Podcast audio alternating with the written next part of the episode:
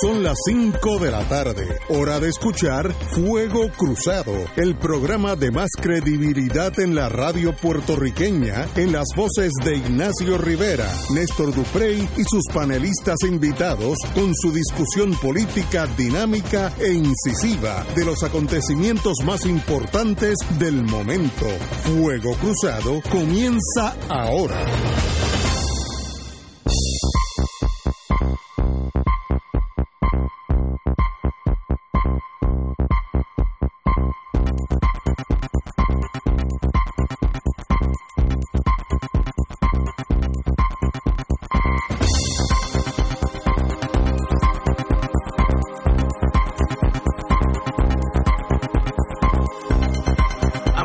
Hoy empezamos un viernes.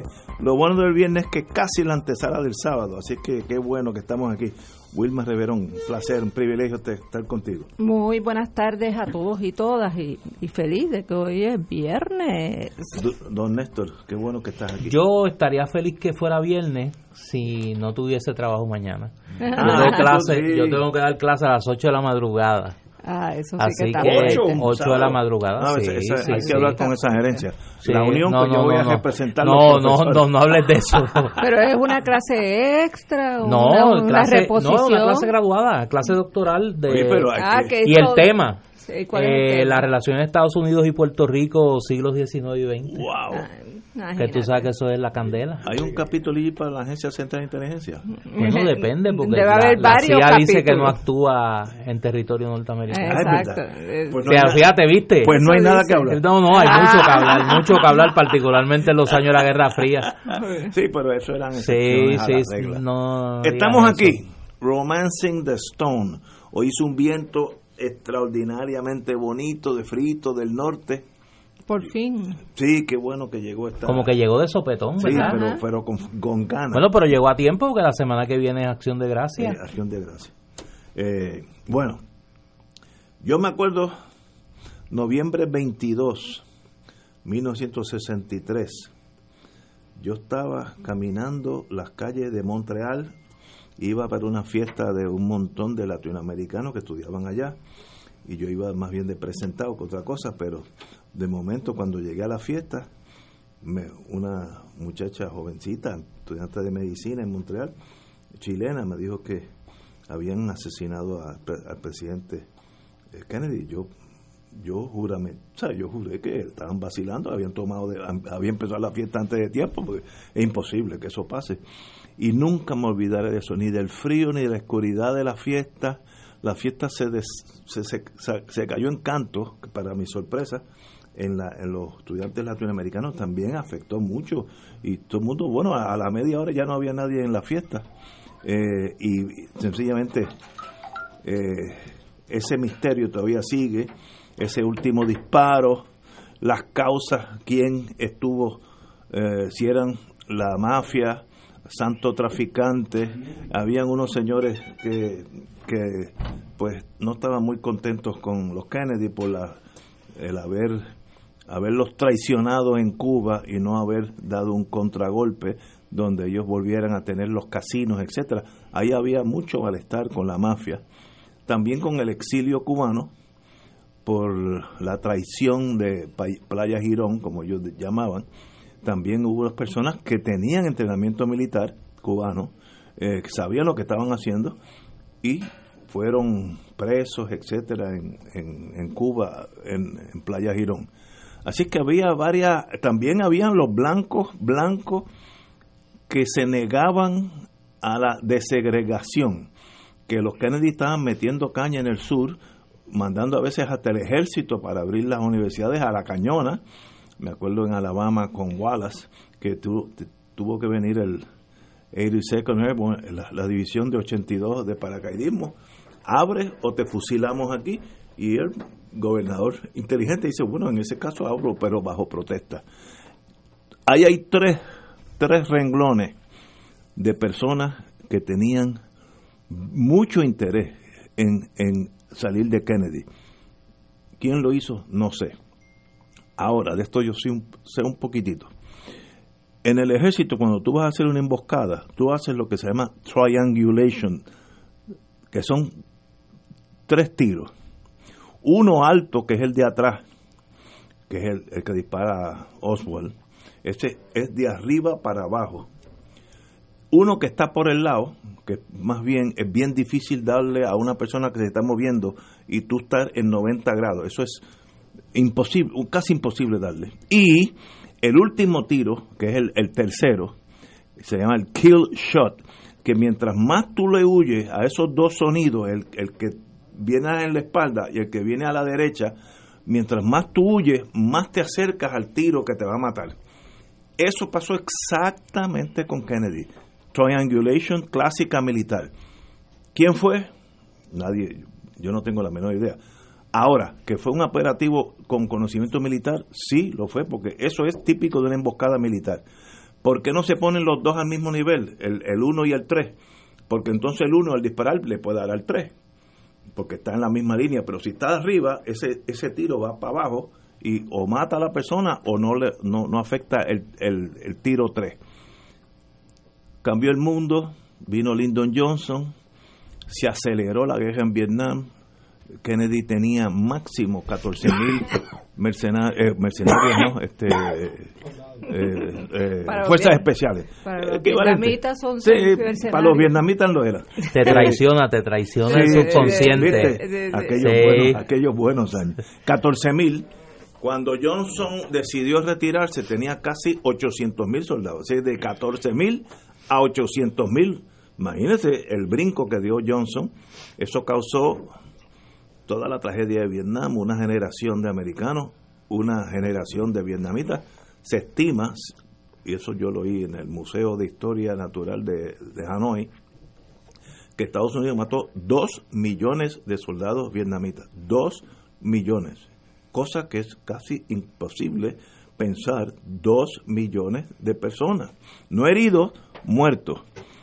Yo creo que si Kennedy hubiera sido vivo, no hubiera habido esa escalada militar y Vietnam, pues a la larga hubiera sido lo que es hoy, una república unida y soberana y, y- y, bueno, no hubiera habido tanta sangre Y, y con buenas relaciones con como, los Estados como, Unidos. como son ahora también, entonces no- nada hubiera pasado.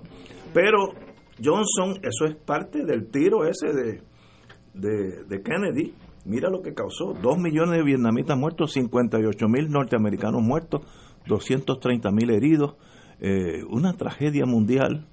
Eh, allí se experimentó con químicos, bueno, mejor es ni saber de eso. El Napalm. No, no, y el, el, ah, agente el, naranja El agente naranja. que luego causa, eh, luego se, después, 10 años, 20 años después, se averiguó que era un carcinógeno natural para el ser humano, imagínense. No solamente los americanos que estuvieron allí y se salieron, no, los vietnamitas que se quedaron allí. Así que imagínense la muerte que ha habido después de eso. Una tragedia mundial, todo por un factor que hasta ahora nadie sabe qué fue lo que motivó el asesinato de John Fitzgerald Kennedy, que yo estaba en mi prime life a los 21 años y para mí era la, la flor de la canela. Compañero, Néstor Duplay. La revista Life publicó una foto en su edición inmediatamente después del asesinato del presidente Kennedy de la Catedral de San Juan, abarrotada de gente. Cuando se supo la noticia del asesinato del presidente John Kennedy a través de la radio puertorriqueña y luego en la televisión, eh, así, así de impactante fue el asesinato de, de John F. Kennedy en Puerto Rico.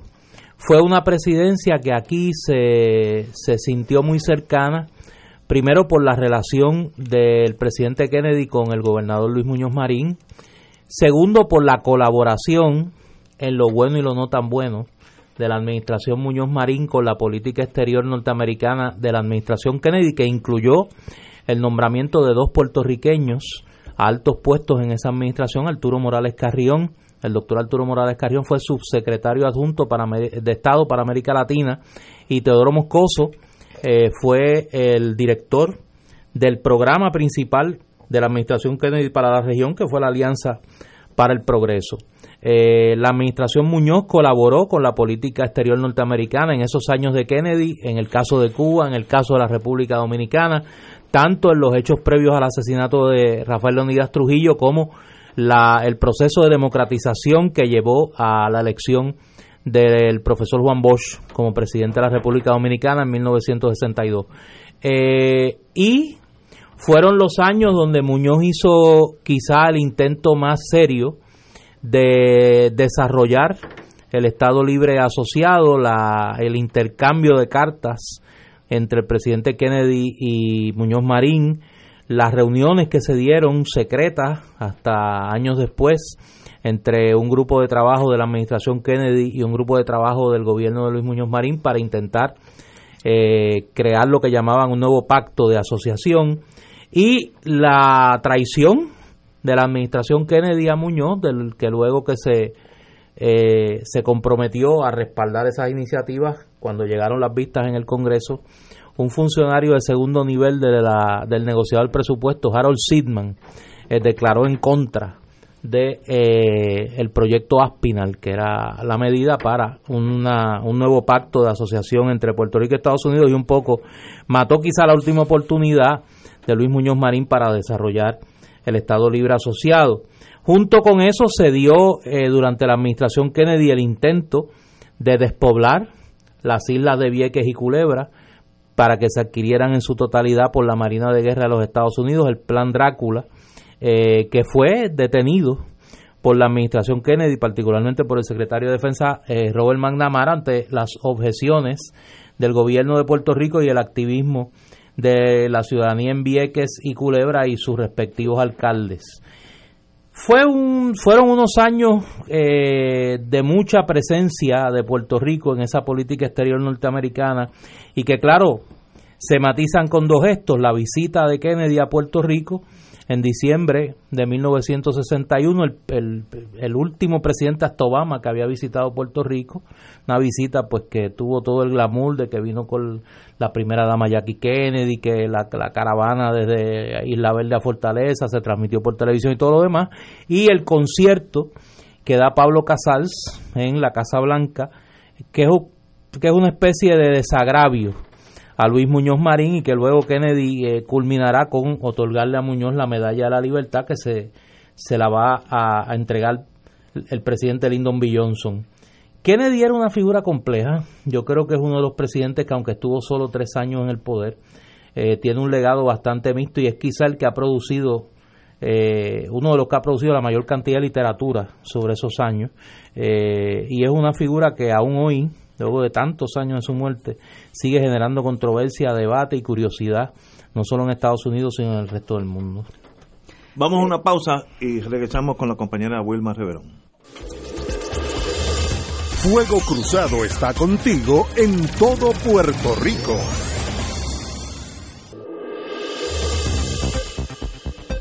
Y ahora continúa Fuego Cruzado.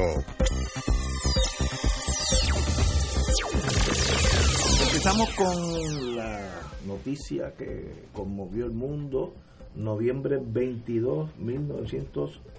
63. 63. Oye, antes de pasar la Wilma, si no doy este dato y más aquí, tengo problema. Kennedy fue el primer presidente católico ah, y el único hasta eh, ahora en los Estados Unidos. Sí. Eso es así.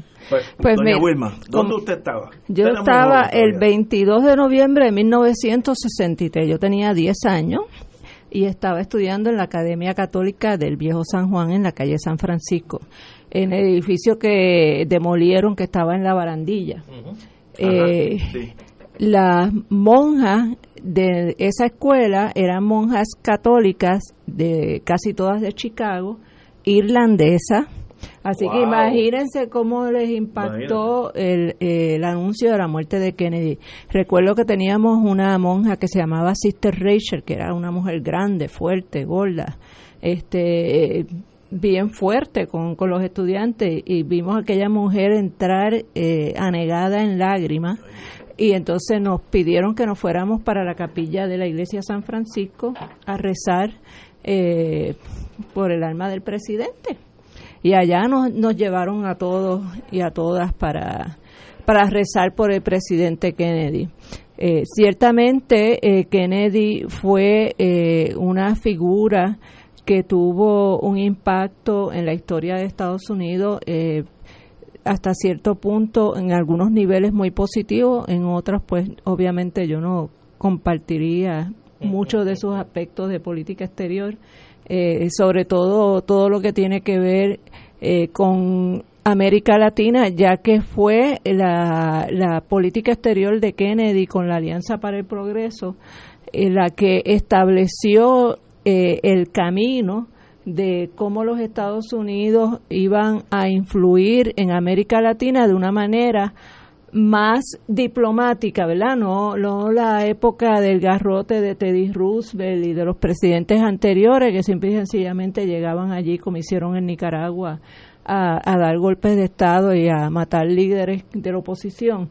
Eh, en, ese sentido, los demócratas son más peligrosos en lo que se refiere a operativos de, eh, de inteligencia y de política exterior hacia América Latina porque van con van vestidos de oveja y en realidad está el lobo agazapado, listo para eh, saltarle encima la presa y comérsela. Eh, y, Kennedy fue uno de los precursores de esa política exterior de Estados Unidos que un poco cambió con la llegada, eh, ¿verdad? De Johnson era más burdo en, en, su en su política exterior y menos diplomático. Eh, y, pero en términos de, de los derechos civiles, por ejemplo, pues eh, la administración de Kennedy empezó una tendencia, como estuvo eh, explicando Néstor aquí, eh, con relación a las políticas de segregación racial, que, que, su hermano, que era el departamento del el secretario de Justicia, en esos momentos, estuvo a cargo de, de muchas de, de esas políticas y, y que podemos decir que probablemente fue una de las razones por las cuales también le costó la vida a él. El asesinato de Robert Kennedy se relaciona también a, sus políticas eh, racial, de, en contra de la segregación racial. Eh, así que eh, los Kennedy también tienen una historia como familia un poco, eh, como diríamos, un poco gris su padre está relacionado con haberse enriquecido eh, durante la Segunda Guerra Mundial de, de, sus negocios con los alemanes nazis. ¿Y, eh, anterior de eso, con el tráfico de licor? Y con el tráfico de licor durante la época de la de la prohibición, en esta, muy hábil este eh, además pues tenemos toda la, la particularidad de esa familia Kennedy con todas sus tragedias eh, sus muertes este y que los hacen eh, en la fantasía en la mente de, de muchos norteamericanos y del mundo pues si siempre se refieren a esa época de de los Kennedy, irónicamente como Camelot, ¿verdad? Eh, cuando se supone que Estados Unidos se fundó como una república en contra de la monarquía, sin embargo, sabemos que el, estadounidense promedio tiene una fantasía eh, increíble con todo lo que tiene que ver con la monarquía inglesa, como se pudo constatar a raíz de la, de la muerte de, de Lady Di, ¿verdad? Que los norteamericanos fueron de los que más la lloraron en el mundo. Así que eh, los Kennedy, pues, traen consigo esas, esas luces y esas sombras de lo que es Estados Unidos. Eh, y pero ciertamente eh, fue una época de mucho romance eh, del pueblo estadounidense con su presidente, eh, por lo que ellos entendían que era la elegancia de la primera dama y, y la el belleza, también. el tema de la juventud, estaba frescura, juventud, exacto, y pudieron superar el que no fueran protestantes, que fueran católicos, y pero hasta el día de hoy, pues ya vemos que que eh, esos valores de aquella época, buenos o malos, pues han cambiado radicalmente eh, en las últimas elecciones presidenciales, aunque sí podríamos decir que, que la pareja de Obama y Michelle fue una pareja. Había algo de eso. Eh, había algo de. de Un aire kennedyesco de, de, kennedyesco, este, de elegancia y de y de, de fantasía de, de lo que de lo que son o, o no son los, los distintos presidentes de Estados Unidos.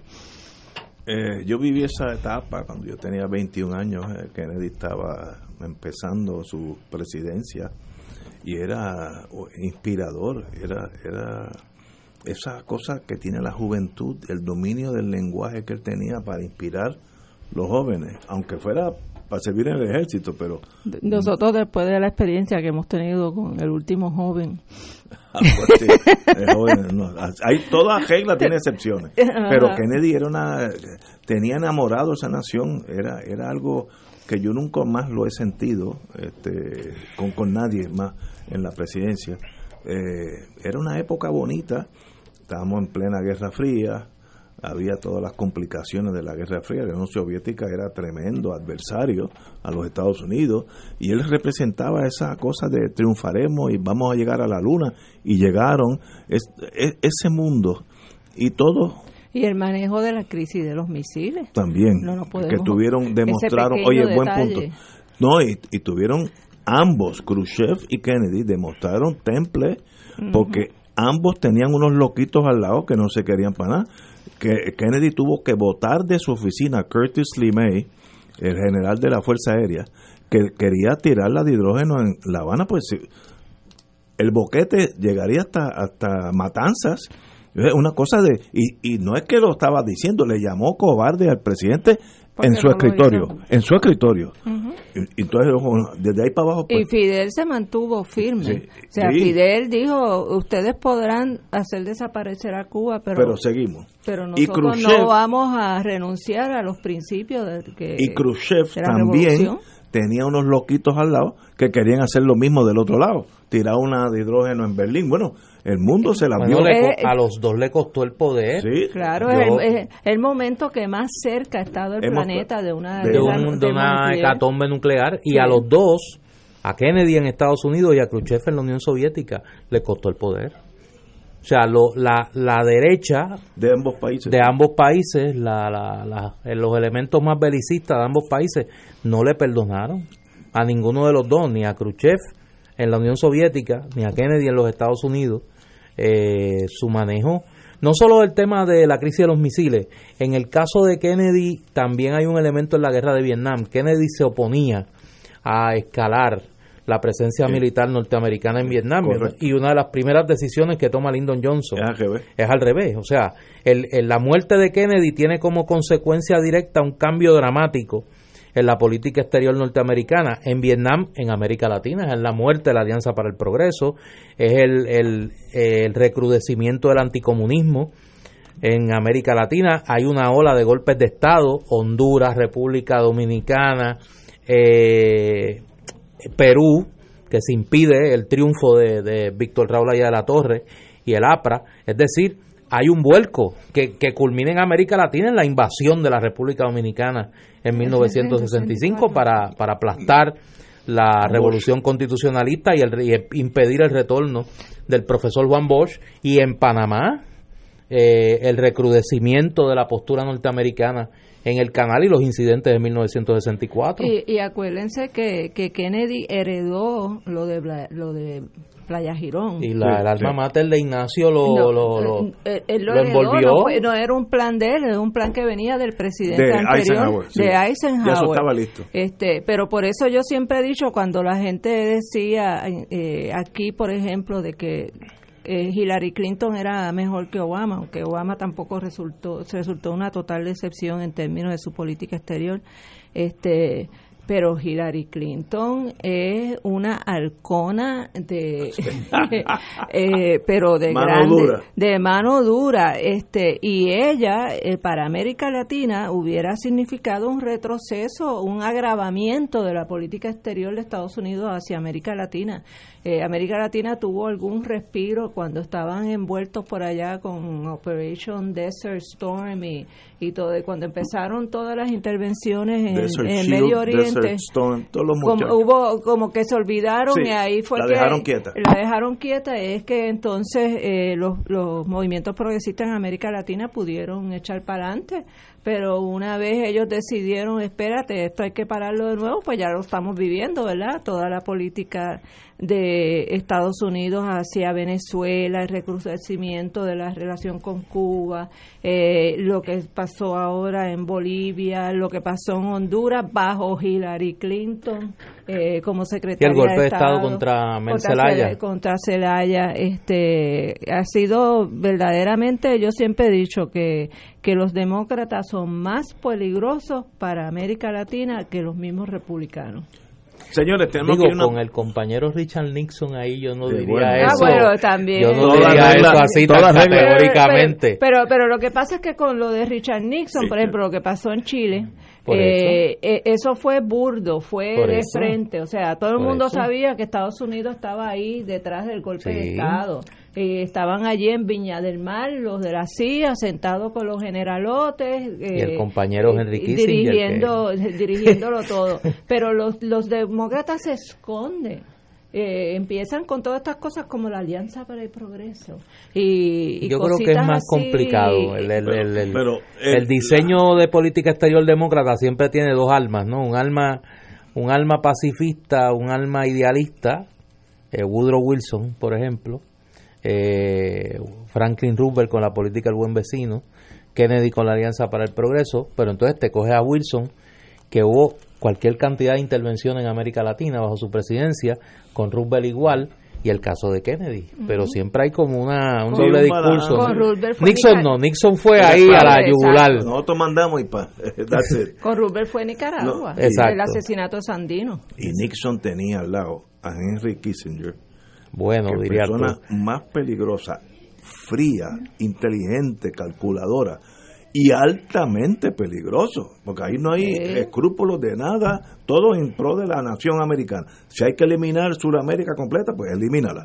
Es una bien peligroso y, tuvo muchísimo poder en, los Estados Unidos. Ya en estos días lo vi por la por la televisión, ya está más apaciguado. Y, no, y no sale de, no, no viaja porque tiene miedo que le hagan lo que le hicieron a Pinochet, porque tiene tantos crímenes de guerra en, en, su costado. Yo él no salió de New York City, de ahí que decía ahí.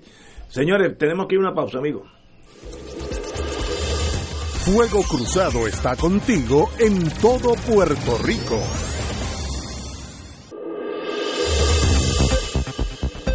Y ahora continúa Fuego Cruzado.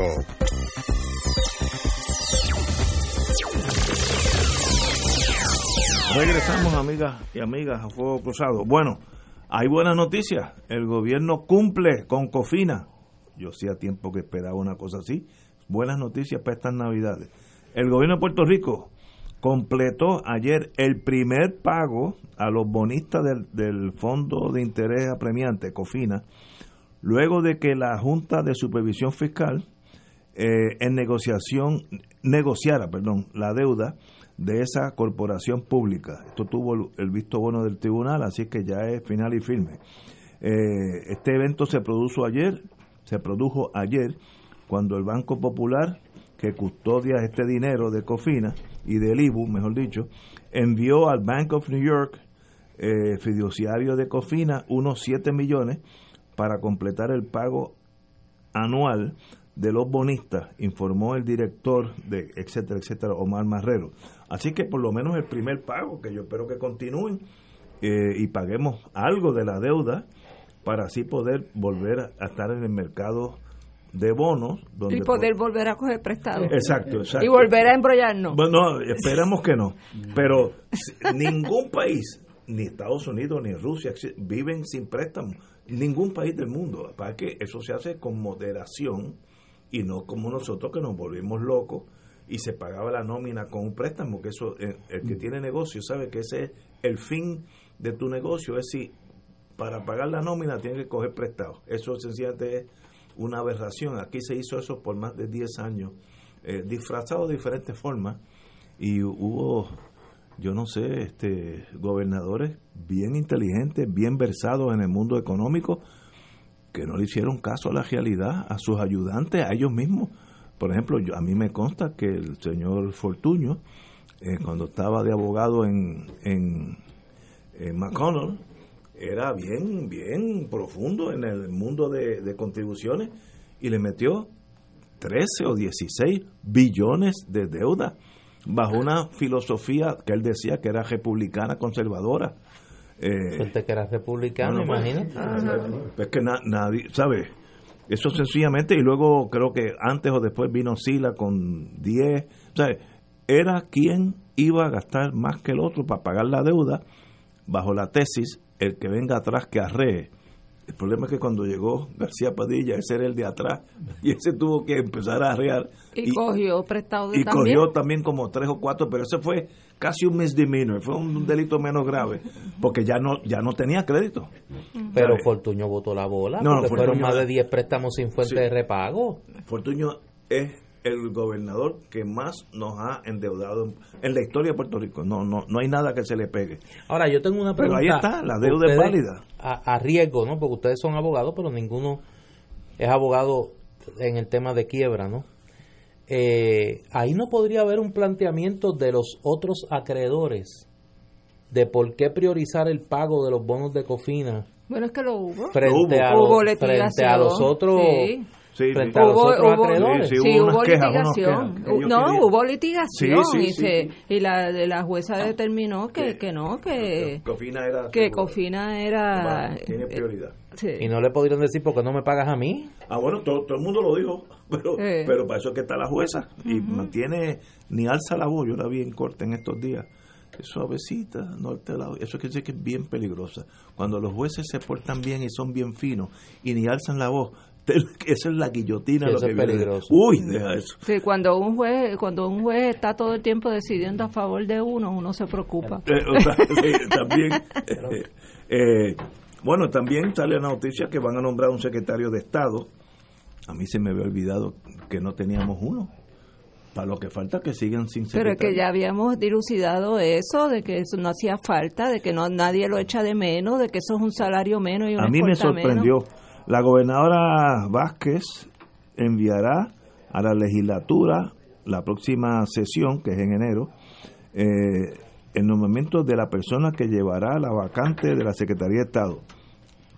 Cito a la señora gobernadora. Yo espero que en la sesión que viene llegará la designación. O sea, en enero. tenemos los candidatos o candidatas. Hay que ponerlo en plural. Bueno, muy bien. Ahora, si no ha hecho falta hasta ahora, Nadie se había dado cuenta. nadie se da cuenta. Pero ¿por qué no ha nombrado un secretario de Estado? Yo no sé. Bueno, porque está en la, en la estructura del gobierno, en la constitución. Dice pero que, que tiene que nombrarlo. Por ah, eso no, ella está diciendo que lo va a nombrar eso, en pero hasta ahora no lo ha nombrado. Ajá. ¿Por qué no lo ha nombrado? ¿Qué razón ella levanta? No, porque está ocupada. Mira, ella llega a Secretaría de Justicia, lo primero que tengo que averiguar qué yo hago una vez que llego a ser gobernador, porque eso es otro juego. Eso le toma unos meses en lo que ella aprende cuál es el juego, sabe quiénes son los enemigos, que son un montón, quiénes son los amigos, que son unos poquitos. Eso toma unos meses en lo que uno aprende a, manejarse. Ahora, si no ha hecho falta, este, ¿para qué nombre? No, no, pero es que hace falta porque es la persona que de acuerdo a la constitución Le toca sustituye al gobernador. pero si no está, falta, brinca al secretario. Por eso, por eso, pero, pero lo que a mí me, me, está raro es que nadie le haya planteado cuál es la razón para casi terminando el año. Desde agosto. Desde agosto. Desde el 5 de agosto. Desde el 5 de agosto, no haber nombrado un secretario. Cuatro meses. Va para el quinto mes que va a nombrar un secretario de Estado. Oye. O sea, ¿cuál es la razón?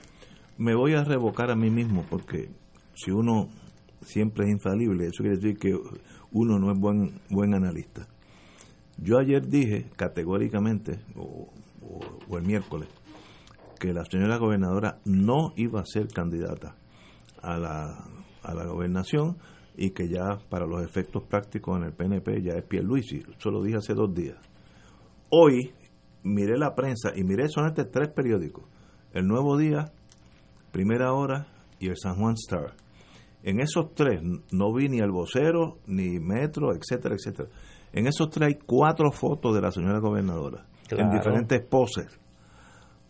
¿Por qué salir tanto en el periódico? Si uno mira los periódicos alemanes, la primer ministro de Alemania, que es un poquito más importante que el gobernador de Puerto Rico, apenas sale en los periódicos.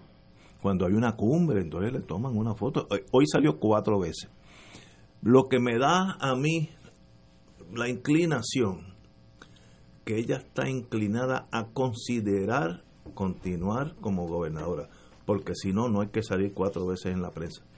Eh, eh, uno hace su trabajo. Y ya hay carteles, hay pasquines en la... Pero ya hubo un grupo que se, ya hubo un grupo que se, que se adjudicó.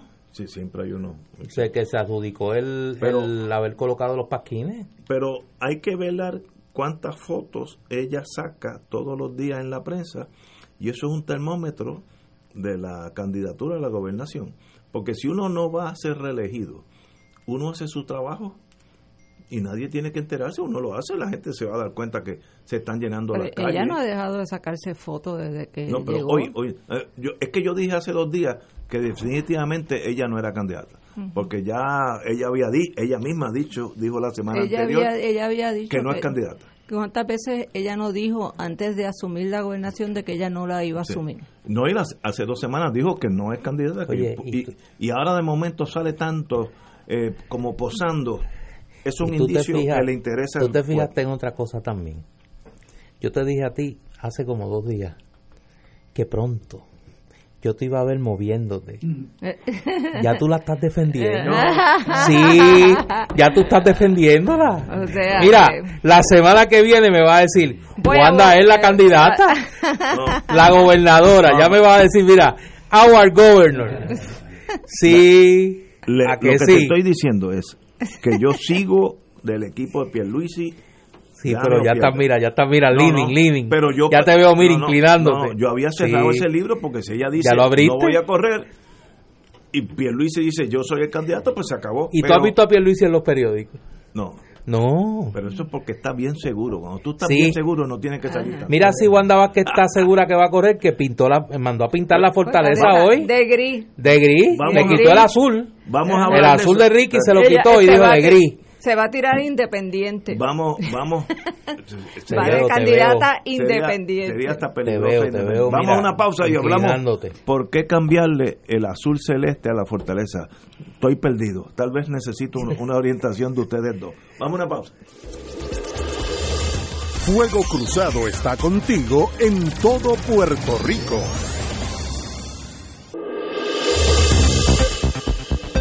Y ahora continúa Fuego Cruzado. Regresamos, Boys and Girls de Fuego Cruzado.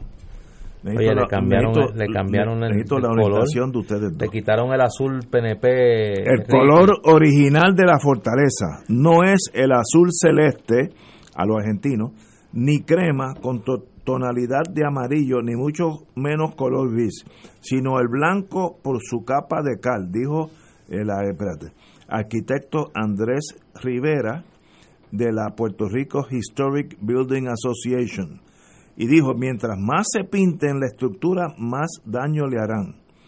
La tonalidad blanca del Palacio de Santa Catalina, construido en 1539, era producto de la superficie de cal que protegía la construcción. En gran parte se edificó mediante el uso de ladrillos la estructura fue reconocida por la UNESCO como Patrimonio Histórico de la Humanidad en 1983 y se esbozó una serie de disposiciones para su protección, entre ellas la manera que se debía preservar el exterior.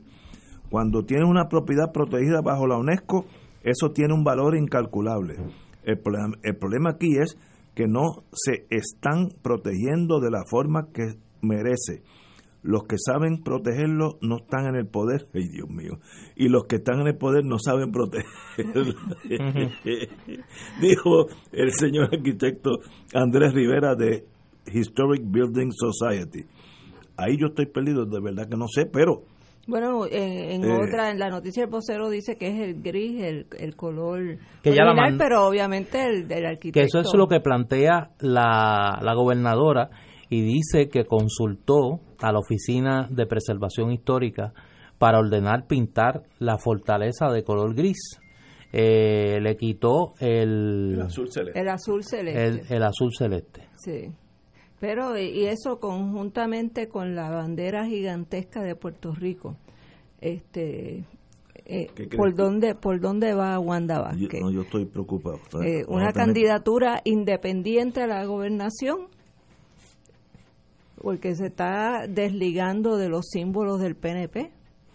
Yo creo que ella va a correr para gobernadora. Yo no tengo, dentro del PNP. eh, sí, no Pero- tengo duda de Pero eso. tiene que ir a una primaria. Bueno, pues radicará en diciembre, Tiene hasta diciembre 30.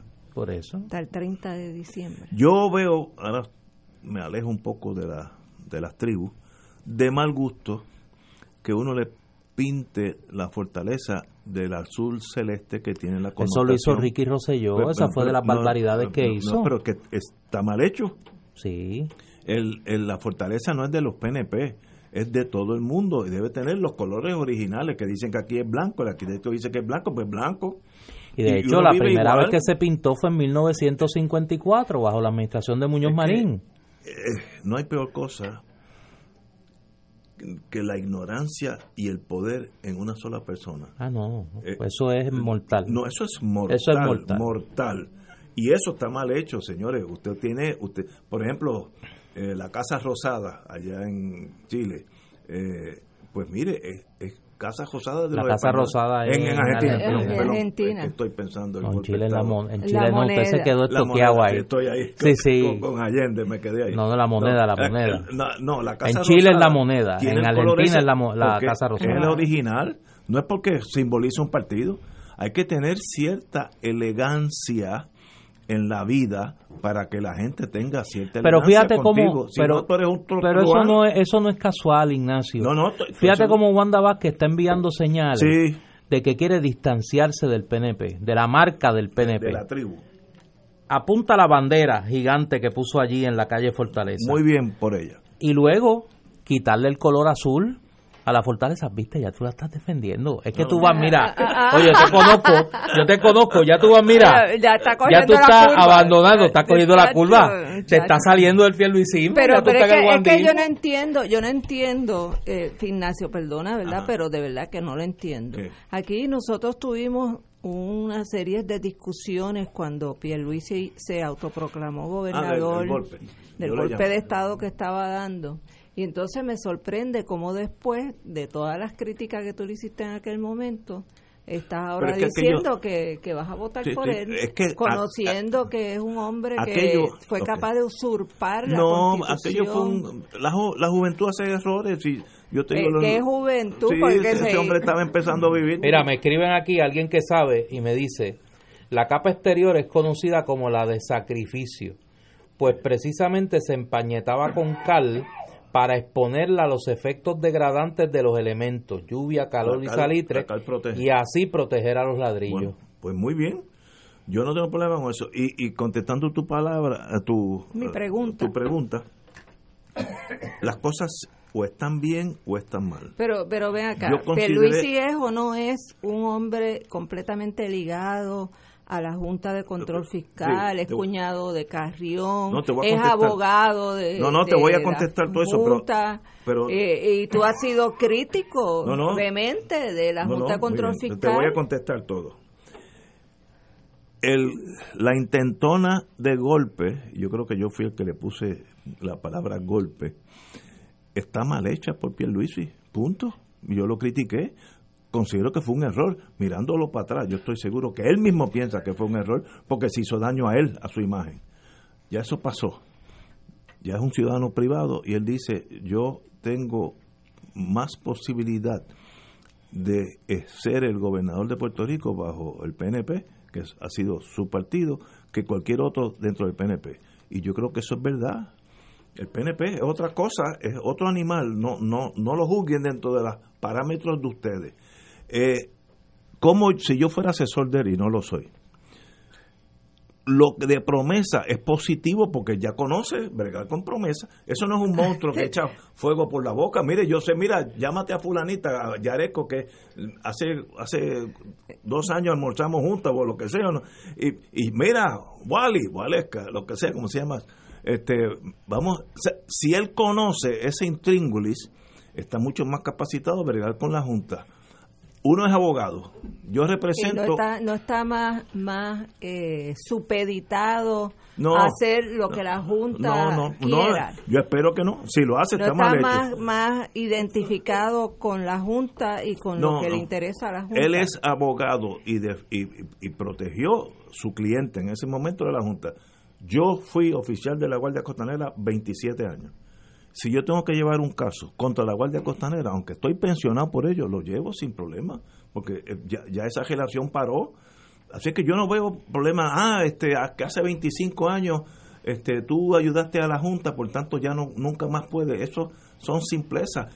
Eh, se usan para sacar... ¿Y qué tú me dices de, de lo que se ha eh, estado todo el tiempo documentando, de cómo él entró de comisionado residente con un presupuesto limitado y salió millonario. Eh, eh, que, eh, no, puedo hacer comentario de eso porque de verdad que no, no sé eso, desconozco eso. Ahora, hacer dinero no es malo. Pero, hacer dinero no es malo. no, no, si no es producto de la corrupción y la prevaricación y, y, las influencias indebidas, pues... Pero aquí, bajo Muñoz Marín, comenzó una ola que todavía rige en esta sociedad, que el de arriba tiene algo malo. Me acuerdo que él decía, cuidado con los colmillú, que eran la gente, los hacendados. Pero miren, en Estados, Unidos, en este Estados Unidos los que mandan son la General Motors, General Electric, Exxon. No, no, no manda la gente que está desempleada en Houston, Texas. esa es la realidad. En un sistema capitalista, el capital manda. Si ustedes quieren cambiar el sistema a otro sistema, tampoco tengo problema. Mire, yo viví en las bases militares. Esa es la forma del socialismo más extremo. Allí todo el mundo manda por el rango que tiene. Y manda, uno dice que 2 y 2 es 7, el base commander, y 2 y 2 es 7, aunque sea un error. Pero esa es tu concepción del socialismo. No, no, es una maquinaria, una maquinaria muy efectiva. No, y en el mundo militar no hay mucha disidencia, no hay espacio para disidencia, porque si no, no es militar. Y, a veces lo, hay problemas. Mira, como él, él, él mira, él, él, va vanando y saliéndose del tema de Pierluisi. No, es que vamos a, tener, vamos a tener que hablar de Pierluisi, vamos a tener cuatro años más para hablar, así que para eso hay tiempo, así que... Yo creo que eso va a ser casi tan breve como el golpe de Estado. No, cinco Va a ser casi tan breve como el golpe de Luis lleva la de ganar. Llega, llega la, de ganar la primaria y ganará las elecciones si no hay un partido que le gana a él. Yo tampoco puedo, yo no tengo una bola de cristal. Puede haber un partido que arrase Puerto Rico. Pero ahora tú crees que Wanda va a correr. Por lo que estoy viendo en la prensa, posando, porque mira, si a mí me toman una foto aquí y salgo mirando para el piso o desgarbado, pues eso es normal, pero cuando salgo perfectamente bonito, muy bien en las lanchas de Cataño, mira, allí hace viento, yo estaba allí con la Guardia Costanera, y si usted sale perfectamente que se maquilló un segundo antes de la foto, eso es para correr, para por lo menos darse ese bota, a menos que ella haga una, un sondeo en el Partido Nuevo, diga, no tengo chance, ahora mismo no tiene posibilidad alguna. yo creo que tú estás equivocado. Bueno, mañana aparentemente, aparentemente yo creo que esa es la razón por la que ella está reconsiderando su decisión. Igual que la encuesta del Nuevo Día, la inmensa mayoría de los sondeos, si no todos, la colocan ganando. Una primaria en el PNP y la elección general. No es la primera vez que yo pierdo. Por eso, no te ahora, ahora, ahora, lo que, sí, lo que sí no, y yo y yo no el amor. No, no, y sí yo estoy prejuiciado a favor de Pierluisi. lo digo, así que no hay no hay nada que analizar porque lo digo. Ahora, voy a decir una cosa. si ella va a correr, Si ella va a correr, que lo diga. Y, si, no va a correr, que lo diga también. Y tú sabes que Pierluisi va a venir a terminar lo que no pudo terminar Ricky Rosselló de acabar con la ley 80, de seguir quitándole derecho a los trabajadores, de seguir con las privatizaciones otro tipo de a, a complacer a sus clientes. es que ustedes asumen acabar de sacar el hecho, la información el hecho, que nos sacó en los cinco El hecho que, yo fui del establishment no me permite, como gobernador, gobernar a favor de los puertorriqueños, voy a gobernar a favor de Wall Street. Ya eso, Perluisi no es así, ni yo sería así. Pero eso es fácil. Ay, Veamos, Ignacio. Eso es fácil. Esperemos noviembre 3. No, si va a tener que esperar menos. Tú vas a tener que esperar menos. Cuando Wanda se lo, se lo limpie en una primaria del PNP. No. Al 30 de junio, en junio. Eso va a ser en junio. Yo dificulto que eso pase. Pero vamos a ver. Si pasa, pasa. Cuando, Wanda radique su candidatura ahora antes del 30 de diciembre, ese va a ser tu regalo de Navidad. Ahí hay que oírlo ese día. Porque va a estar nuestra gobernadora ha tomado una decisión valiente, firme. déjame volverte a, corregir. En la primaria yo voy a estar con Pierluisi. Ahora, si ella gana por un voto, esa es la candidata a la gobernación. Pues ya es otra cosa, ya es la victoria final. Pero yo quiero que Eso tú es fácil. todavía no me has convencido por qué tú apoyas a Pierluisi. Es que that's it. ¿Viste? Ese, esa es la lógica. Pero, ¿qué, qué opción Por eso yo no le pregunto. Eh, no, en el PNP. Dime otra persona. Wanda Vázquez, te estoy diciendo. Ah, no, pero, ok, pero ahí yo tengo una diferencia. En el Partido Popular, ¿tú crees que un, un estadista brinca del Partido Nuevo al Partido Popular? Eso no existe. Esa gente, los, los que bueno, no y, el, y, el, y el Dark Horse que tenían ahí, que era Roberto Prat, se retiró. Ese era el candidato del PNP en el Partido Popular. Claro. En el Partido Popular. Sí, el PNP estaba como los galleros, se tapaba.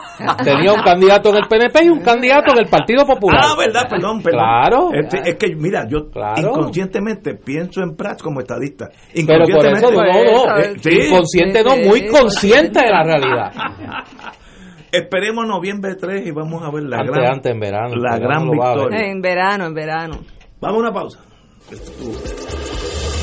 Fuego Cruzado está contigo en todo Puerto Rico.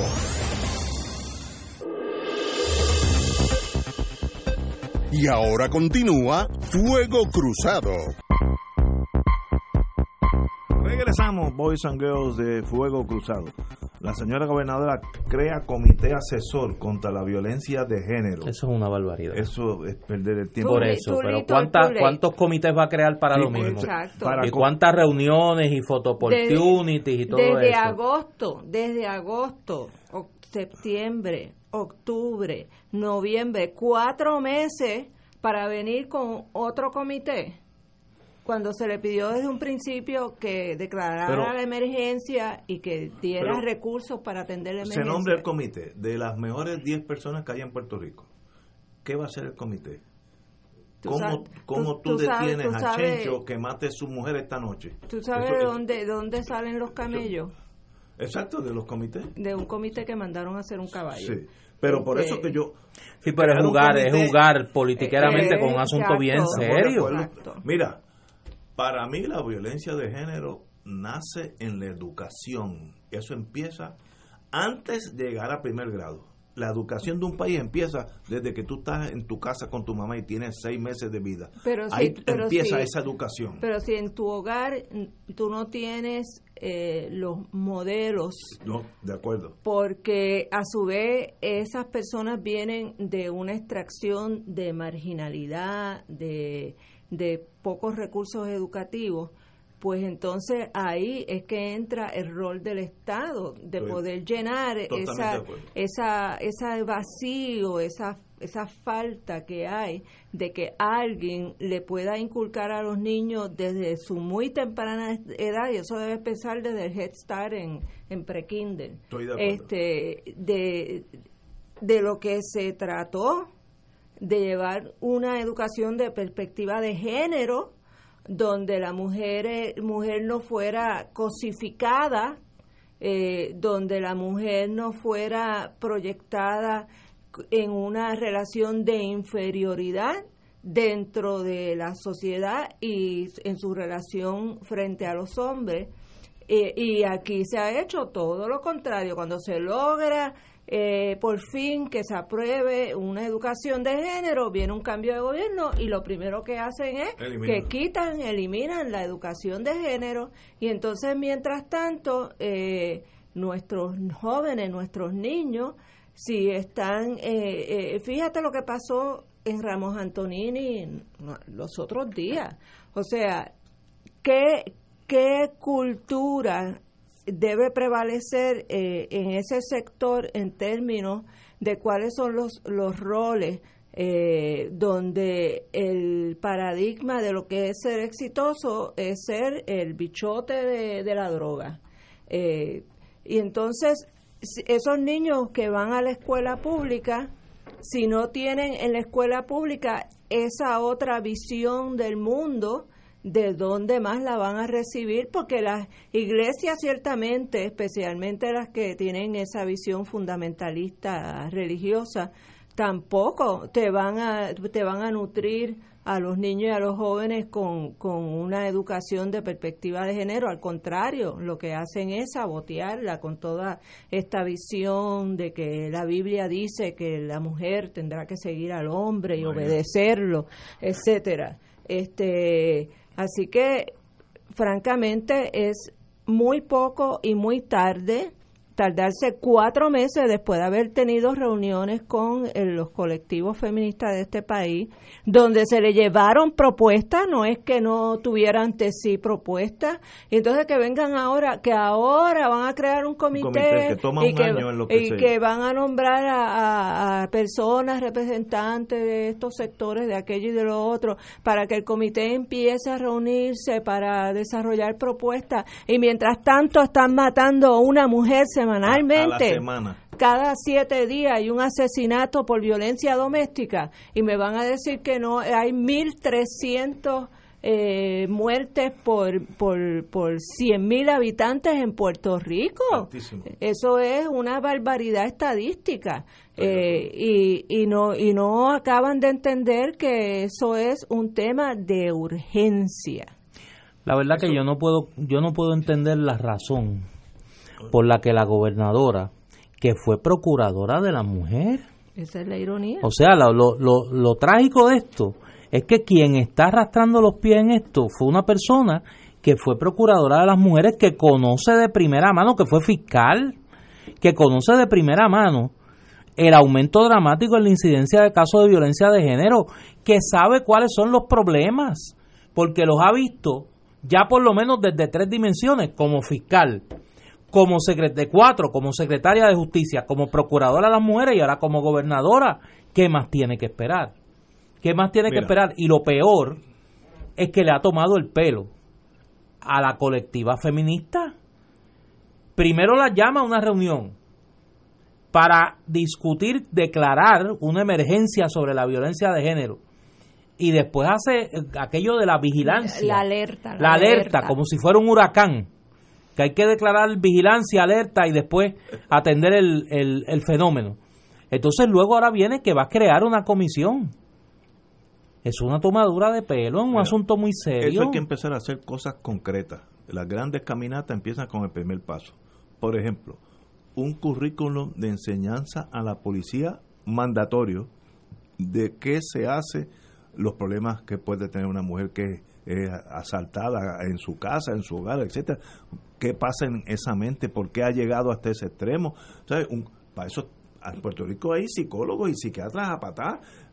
Que ese policía, ese retén que está allí a las 4 de la mañana aburrido en Morovi, cuando se le presente ese caso, le diga, ay bendito, mire señora, bastante problemas nosotros tenemos, ahora mismo un asesinato ahí en la esquina y yo no tengo tiempo para usted, que eso pasa mucho, mucho pasa, porque no hay entrenamiento.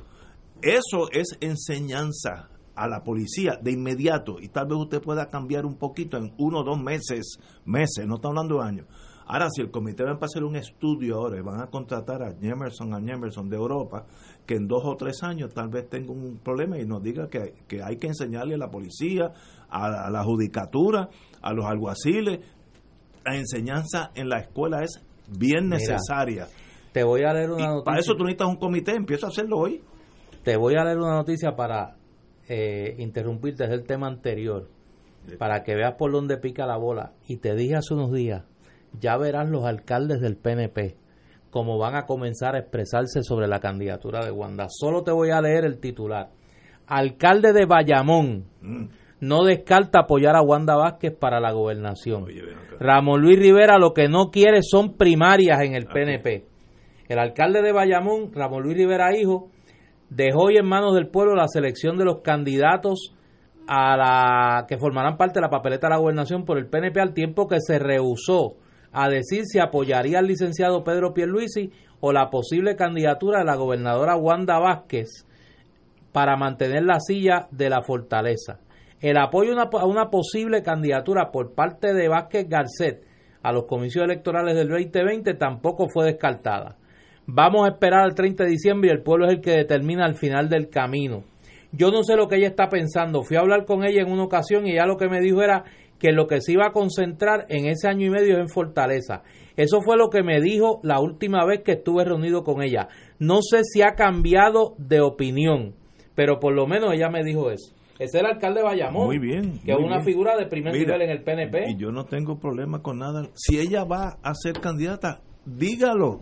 No esté en esta ambivalencia. Y, que se cuente los votos. Y se cuente los votos y gana el que saca más y ahora, y cuando venga esa primaria, ¿por quién tú vas a votar? No, sigo con Pierluisi. Sigue, pero eso, no quiere decir que va a llegar con él allá. Como diríamos, tú sigue. No es negociable. sí. ya está.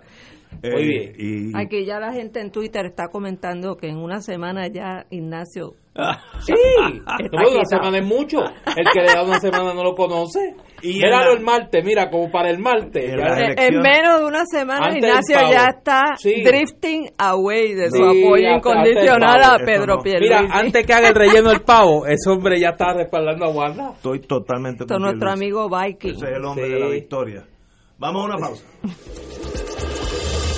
Fuego Cruzado está contigo en todo Puerto Rico.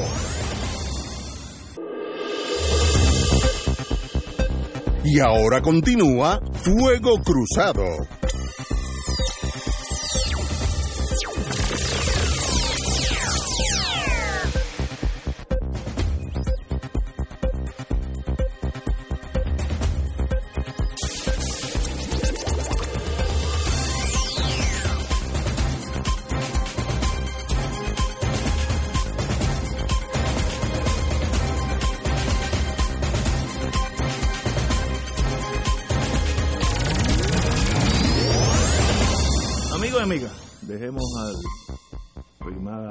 Elecciones.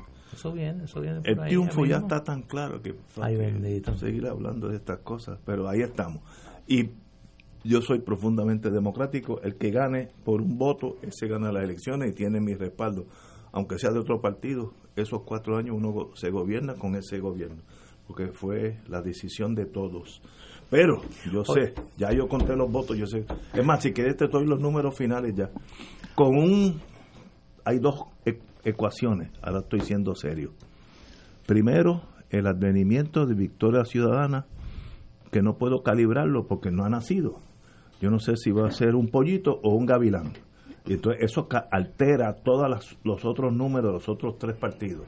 Y o, oh, esto es inventado por mí, que el año que viene, bajando esa cuesta de enero-febrero, el FBI jamaque traumatice a Puerto Rico con unos arrestos de unas personas de tan alto relieve en el mundo político que haga que uno se tambalee en la fe de esos partidos primarios. Esos son dos factores que yo no controlo, ni, ni, puedo decir que van a pasar. Ahora, si uno de esos dos pasa, puede ser otro juego, y entonces empezamos empezamos el béisbol en cero. no habría nada, nadie adelante. Si, esos, si eso pasa, yo no sé si va a pasar hoy. Oye, eh, quiero que me permitan unos segundos para dar dos, eh, dos notas de, pésame. Eh, la primera la hice ayer a través de las redes sociales al doctor Hernán Padilla, querido amigo exalcalde de San Juan, por la muerte de su esposa, doña Miriam. Miriam fue compañera de, de Hernán por muchos años, una gran mujer una mujer muy de criterio muy independiente y que acompañó al doctor Padilla en los momentos difíciles de su carrera política y profesional. Ayer lo hice a través de las redes, pero vaya a él y a su familia, eh, a sus hijas y demás familiares las más, las más sentidas condolencias. Y quiero también aprovechar el, el espacio para enviarle desde aquí un fuerte abrazo a mi querida amiga Agnes Colón, la propietaria de Bambola Juguetes Creativos, perdió ayer a su señor padre, don José Rafael eh, Colón Ayala, don Pepe Colón. Así que vaya a Agnes, eh, a Ricardo y a toda la familia eh, Colón Villanueva y a, toda la familia Román. Un abrazo solidario desde aquí. Espero el domingo que va a estar expuesto en la funeraria Viner de Forest Hill en Bayamón. Espero poder estar por allá me uno a tus palabras en los dos casos, ya que conozco al señor exalcalde, eh, el médico, eh, que, de paso se graduó en unos años antes que yo. en Maryland. En Maryland, sí. Eh, muy buena persona y fue para mí buen alcalde. Y a la compañera, la dueña de Bámbola, pues parte de Fuego Cruzado, así que me uno a tus palabras. Este, me uno a las palabras de las condolencias, aunque no conozco personalmente a ninguna de las personas, pero la pérdida de un ser querido en cualquier familia, pues siempre es sentida. Eh, antes de que sigamos, le pido a las compañeras del colectivo de resistencia feminista que si pueden ser tan amables de enviarme eh, el programa de las actividades. Sé que empiezan actividades el próximo lunes 25 de noviembre, que es el día en que se conmemora el Día de No Más Violencia contra la Mujer, eh, y a nivel internacional, fecha escogida porque fue la fecha aquella terrible en que el dictador Leonidas Trujillo eh, mandó a secuestrar y asesinar a las hermanas Mirabal, En, en la República Dominicana. Eh, y ella, el colectivo de resistencia feminista va a empezar eh, con unas manifestaciones frente al edificio de CIBO, donde está la Junta de Control Fiscal. Eh, si saben, eh, no tengo aquí la información, creo que es por la tarde, a las 5 de la tarde. Entiendo que sí. si no, que me corrijan, me pueden enviar el, un mensaje al correo electrónico a Wilma reverón arroba CAPR de Colegio de Abogados Puerto Rico, capr.org, org. Eh, y sé que van a estar, eh, en, tienen un calendario de actividades que se extiende hasta el 10 de diciembre, que es el Día Internacional de la Declaración Universal de Derechos Humanos, y que sería bueno conocer bien todas las actividades que estas valerosas mujeres van a estar desarrollando durante estos próximos días. Oye, llega una noticia aquí. Eh, yo creo que esto tiene que ser un récord, por lo menos en Puerto Rico, yo sé que lo es, pero tiene que ser un récord por lo menos regional. Eh, la alcaldesa de Ponce, Mayita Meléndez, por sexto año consecutivo, sacó F en el manejo de las finanzas municipales. Eso tiene que ser un récord. Y no, pero fíjate, míralo positivamente, es consistente. No, no, ella es consistente. eh, por sexto año consecutivo, reporta el periódico La Perla, Meléndez Altieri y su administración recibieron la calificación de F bajo el índice de salud fiscal municipal de Abre Puerto Rico entidad que volvió a evaluar el manejo de la finanza de la alcaldía ponceña. El nuevo informe trasciende a solo días de que se radicara una querella ante la oficina del fiscal especial independiente, uy, donde se acusa a Menéndez Altieri de gestionar el cobro de su liquidación por vacaciones de forma ilegal y en pleno periodo de emergencia fiscal. Esto, aún después de que la propia ejecutiva municipal firmara legislación en el 2018 para negar el mismo beneficio a sus empleados. ¡Qué campeona!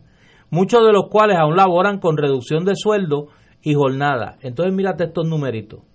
El más reciente informe de Abre Puerto Rico evidencia que en el 2018 la administración volvió a gastar mucho más de lo que ingresó, provocando un descuadre fiscal de 13.9 millones de dólares.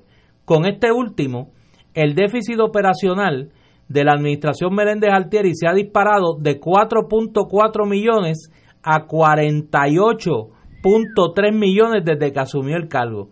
Entre tanto, la deuda acumulada del gobierno municipal de Ponce se sitúa en el rango de los 293.4 millones de dólares.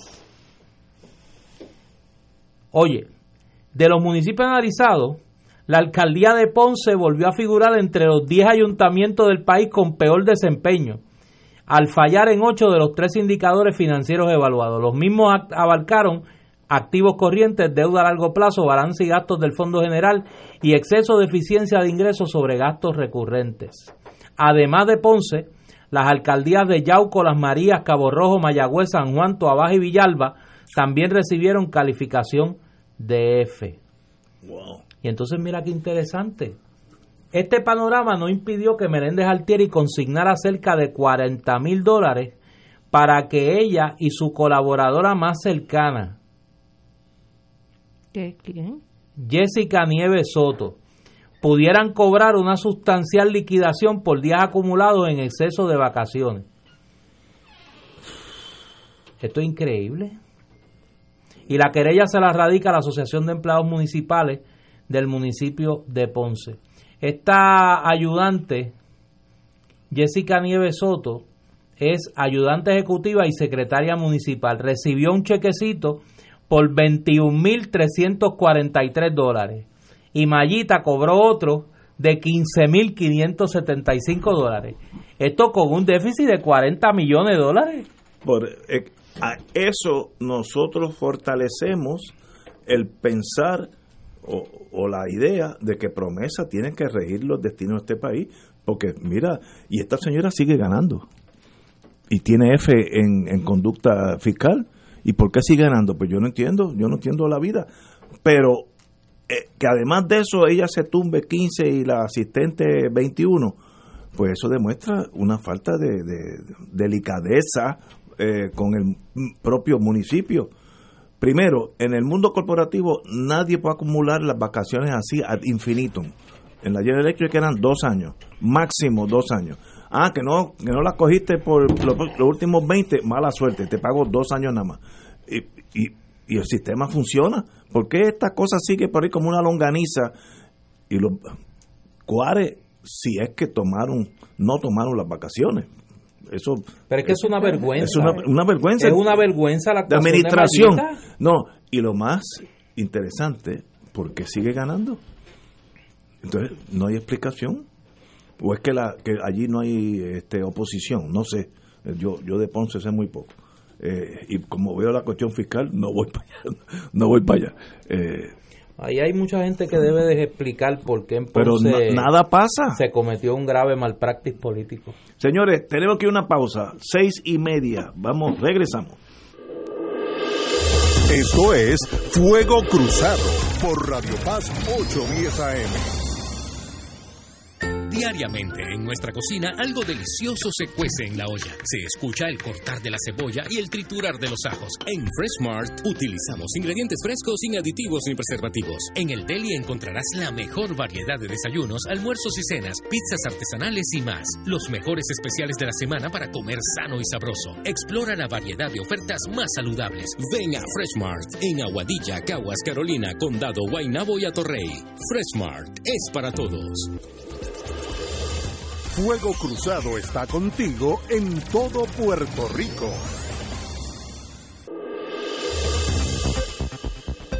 Y ahora continúa Fuego Cruzado. Regresamos un, aviso aquí, aviso público. Así que están sorprendidos porque una corrupta sigue ganando elecciones. Pero nadie... Pues, pues, eso es el trademark del PNP. Pero no, así es que el PNP gana elecciones con corrupto tras corrupto. Pero no es corrupta en el sentido del, del incompetente, inepta. es que no le han dado ni un ticket de tránsito a Mayita tampoco. por eso, Nadie hace nada con ella. Ahora, la ineptitud, la ineptitud. Gracias a Dios que no estudió contabilidad porque hubiera sacado, no se hubiera graduado. De eso no sabe. pero si gana por algo es, es simpática en Ponce, hace su trabajo. Oye. Nadie gana en un vacío, así que algo está haciendo positivo. Oye, Ignacio, explícame algo, tú eres PNP. Y yo cada vez, es que yo me confundo, ¿sabes? Eh, aquí me llega una hoja suelta del senador Miguel Romero, que es el candidato del PNP alcalde de San Juan, ¿verdad? De la carrera de la Guinea. Próximo Sí. candidato. Oye, Entonces, ese hombre ha organizado una cosa que se llama la Gran Carrera de la Guinea. Atrapa una guinea y gánate el pavo para tu cena de acción de gracia. Cuando nosotros éramos chiquitos en los campos se usaba eso. La guinea es un Pero ¿y por qué no echa a correr un pavo? No, porque es más fácil de coger. La guinea. ¿La da- guinea? No, la guinea zigzaguea. No, la guinea, para en coger 90 una guinea. y tú sigues corriendo. Digo, tú comprenderás mi ignorancia. Yo nunca he corrido ni detrás de una guinea, ni detrás de un pavo, ni detrás de un pollo, ni un gallo, No, ni nada de eso. La guinea es bien En tu, hábil. en tu pueblo, junta, a las guineas le dicen chocla. Sí, exacto.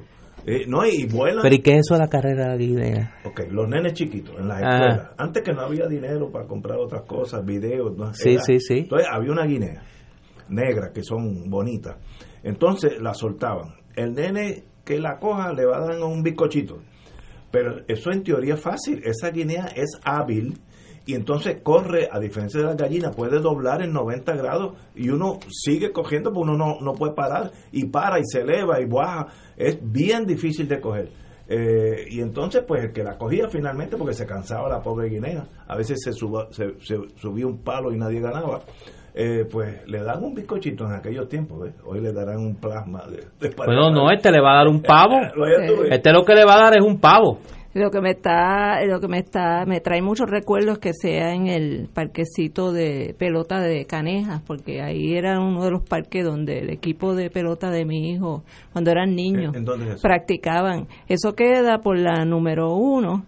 Eh, eso ahí es Caimito. Cerca de Sí. cerca de la escuela, de la, de la escuela superior que hay allí, en la número uno. No, hay otro parque, hay un parque en la misma carretera, al otro lado de la carretera, y aquí tú tienes que subir una cuestecita bien empinada. Eh, y es una comunidad lo más acogedora, una gente muy buena. Este, pasamos ¿Y cómo se llama esa comunidad? eh, caneja, Canejas. caneja. Bueno, la secretaria del Trabajo, como diríamos allá en Brooklyn, bless her soul, Ah, mira, es la que yo digo, al lado de Tortugo. Al lado de Tortuga. Esa, esa misma. la secretaria del Trabajo, Briseida Torres, dijo este lunes eh, que la orden... Mira, espérate, espérate, te tengo que interrumpir porque aquí me, me envían y Yulín hizo también una carrera de la Guinea. ¿Ah, sí? Sí, en el 2015 en Manuela Pérez. ¿Tú ves? Ah, Oye, porque estoy Mira, atrás, el que Mira, el que estoy atrás. el que se le vaya detrás a una guinea va la No, puede coger, bendito. pero va a tener que correr con Si de eso depende que yo coma pavo, de irme de la Guinea corriendo, ay bendito, me muero de hambre. La, la secretaria del Trabajo, Briseida Torres, indicó que la orden ejecutiva 18 raya 033, firmada por el entonces gobernador Roselló Nevares, que ordena el pago de 15 dólares la hora a los empleados que trabajan en construcción para proyectos del gobierno, se tiene que cumplir, está vigente. Así que el Departamento del Trabajo tiene la obligación de hacer cumplir mientras esté vigente esa orden. Así que no hay reversa. Había un movimiento de unos, creo que la Cámara De relación de- Oh, no, de constructores, constructores. perdón, de constructores, que querían bajar al nivel de, de esclavitud, porque si no le paga nada, es mucho más la ganancia. Pero el, el, el argumento más absurdo fue uno que leí hoy en la prensa que decía que, que no era justo, yo creo que fue la misma gobernadora, que no era justo que los que empe- empiezan a trabajar por primera vez en la industria de construcción se ganen 15 dólares, mientras que los que llevan 15 o 20 años se ganen lo mismo. Digo, en todo caso, lo que tienes que hacer es mantener el mínimo de 15 para los que entran nuevos y en todo caso sube escalonadamente a los que llevan 5 años, 10 años, 15 años. No es bajarle a, a los que entran, es para que haya algún tipo de compensación por los años de servicio, pues subirle a los que llevan más tiempo.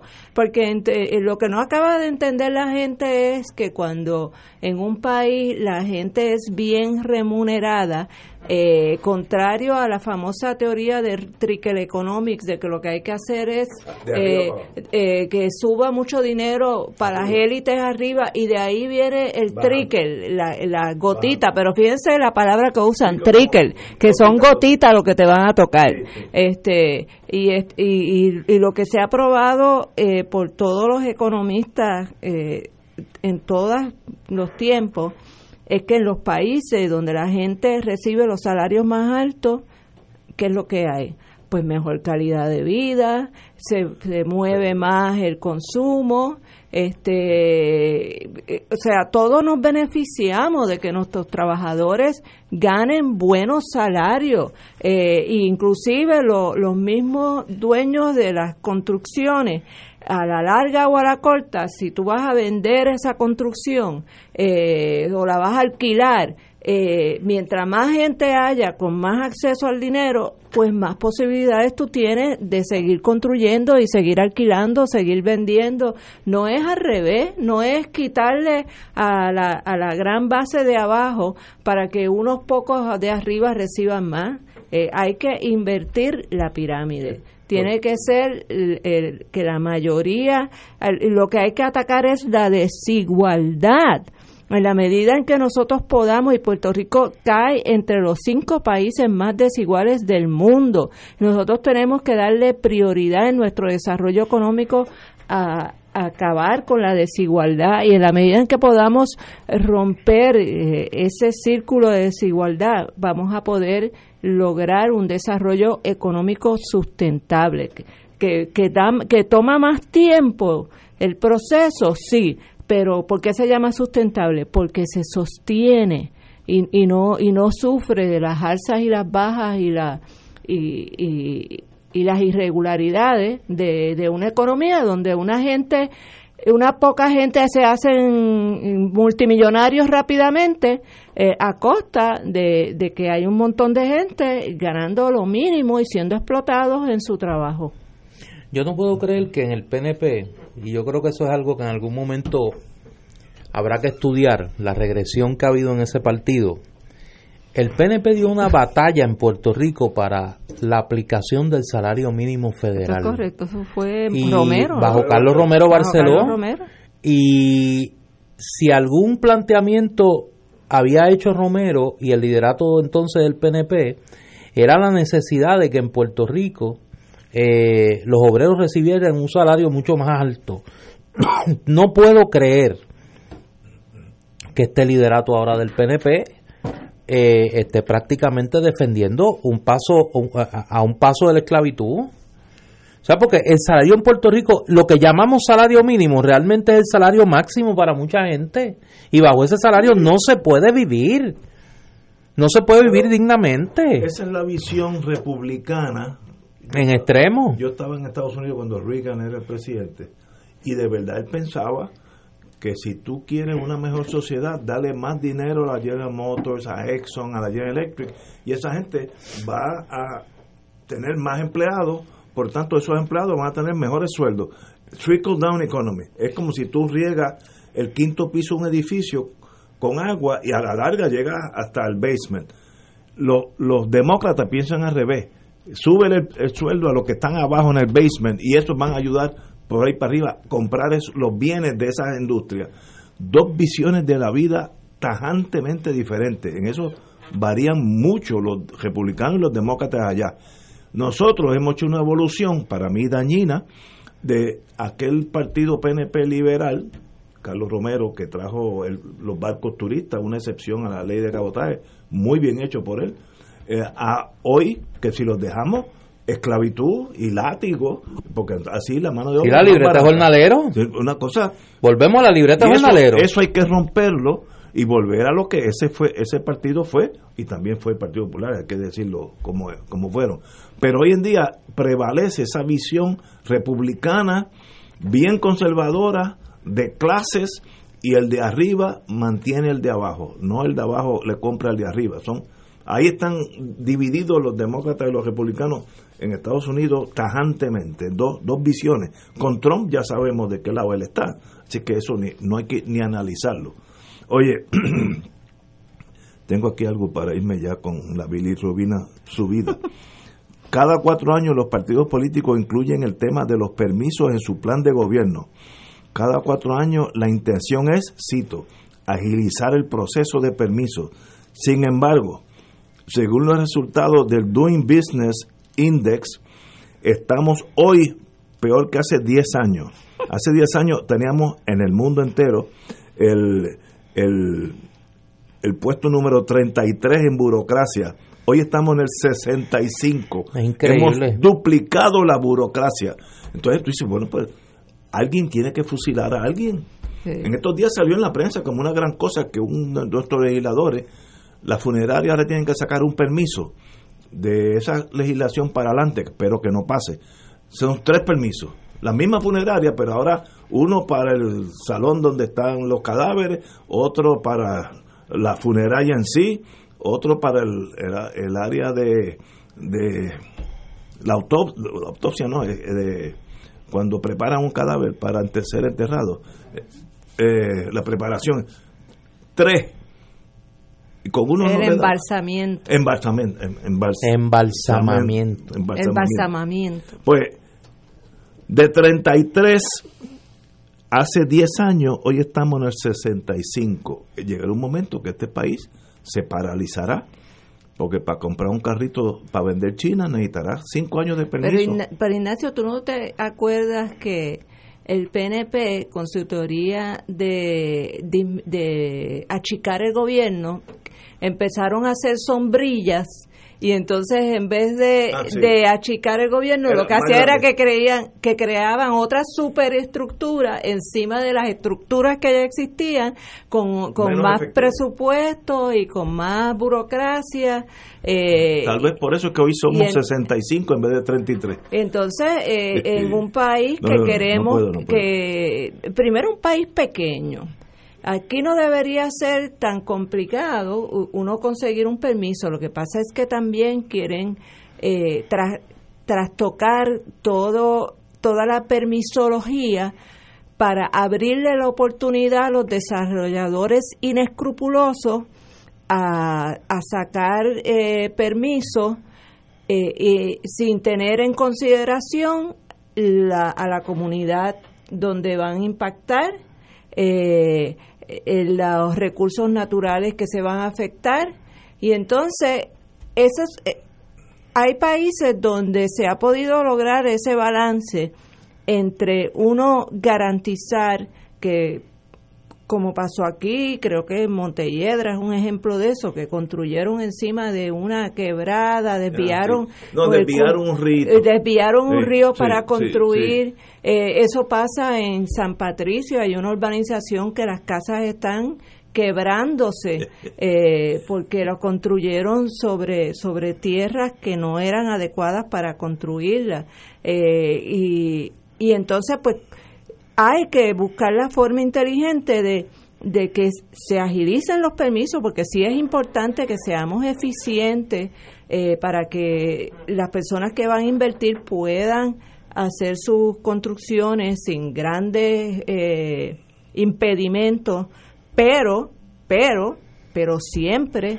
teniendo en cuenta que si van a impactar cuerpos de agua o si van a impactar comunidades, tienen que tomar esos elementos en, consideración y las comunidades tienen que tener voz eh, en cosas que les van a impactar.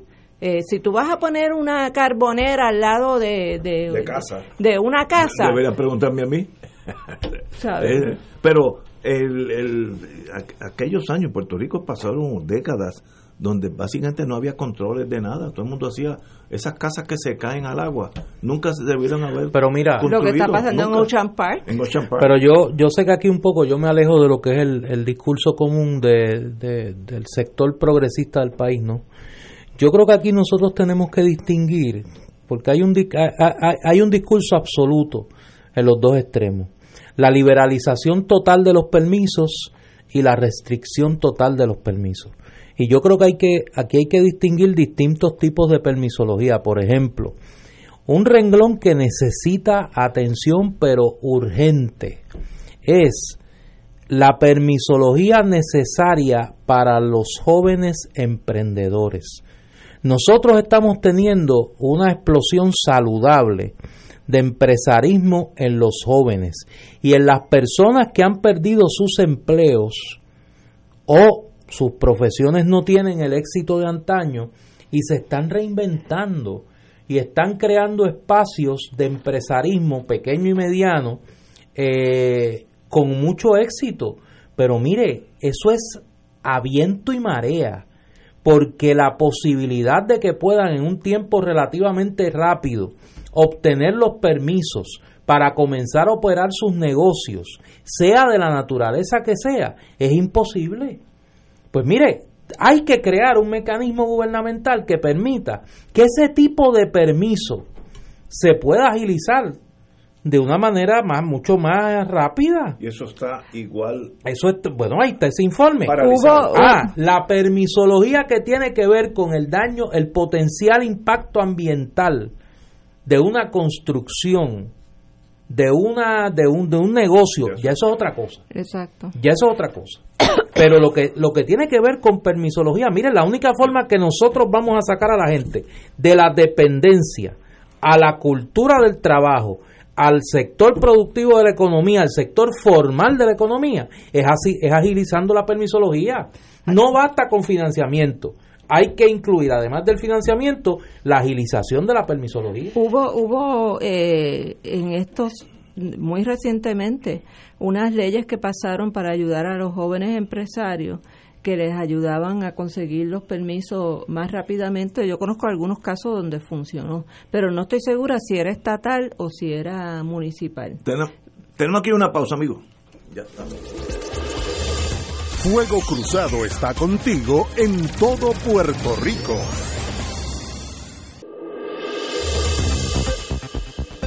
Y ahora continúa Fuego Cruzado. Sí, esta noche en el Colegio de Abogados de Puerto Rico a las 7 de la noche comienza eh, una de las actividades de cierre de las actividades del centenario de Lolita Lebrón. Esto lo es organizado por la Fundación Lolita Lebrón y van a tener mensaje esta noche allí. Eh, el licenciado Carlos Mondriga, el licenciado Tuto Villanueva. Yo voy a dar un breve mensaje eh, y hay otros mensajes más, pero no tengo el programa aquí en la mano. Así que los que puedan acercarse al colegio esta noche, pues están debidamente invitados y, creo que va a ser un homenaje hermoso. Va a estar también Noel Hernández cantando su famosa canción a los presos políticos para recordar cinco, hermanos presos. Los cinco hermanos presos, y, eh, que es una canción muy cercana a mi corazón porque la última frase que dice en, eh, se refiere a Oscar Collazo. Está Oscar Collazo preso. Está Oscar Collazo preso. Así que nada, invitados quedan todos y todas. Colegio de Abogados a las 7, que es en 5 minutos. Oye, Ignacio, para que te vaya tranquilo, hay una noticia aquí que yo no sé ni qué pensar. De esperanza. No, no, no. se cayó un muelle. ¿Cómo se va a caer? Sí, se cayó un muelle en, en Cataño. La directora de la Autoridad de Transporte Marítimo, Mara Pérez, confirmó esta tarde que una marejada provocó el colapso de un puente del muelle de Cataño. Según la funcionaria, desde principio de este mes, la entidad detectó que las gomas que sostienen los pilotes de la plataforma flotante sufrieron un desgaste que terminó con una avería. Pero nadie le dio con arreglarla. Y eso, está ahí. Y eso no pasa de lunes Por para eso, Eso toma 20 años. No obstante, Pérez aseguró que las fuertes marejadas de esta madrugada complicaron la situación. Pues claro, causó un fuerte movimiento de los pilotes que a su vez causó el colapso del techo que ya había sido reparado. Asimismo dijo que la entidad había recibido recientemente unas gomas, ay Dios, para sustituir las averiadas, pero no detalló por qué el trabajo no se completó. Bendito, sí. Pero chicos, ya esto es una comedia. Ya esto es una comedia. Primero que un muelle decae, si lo haces hoy nuevo, brand new, de paquete, hay que darle 30 años para que, para que pase eso. Quiere decir que no le dieron mantenimiento en 30 años. Eso, es lo que es eso. Y así pues se, se cae, digo, el morro si lo deja quieto. Eh, señores, para irnos con esta buena noticia. Perdón, no buena, al contrario, mala noticia. el proyecto de ley que proponía incrementar el salario mínimo en Puerto Rico a 8.25 la hora, no bajó, no bajó a votación durante la última sesión, así que se quedó guindando para el año que viene. Ya es hace años que nosotros debemos estar sobre, sobre 10 dólares. Las Islas Vírgenes están por ahí, eh, y Hawái también, que son islas igual que nosotros. Así que no hay razón para estar el último en, la, en, el rabito del perro en torno a salario.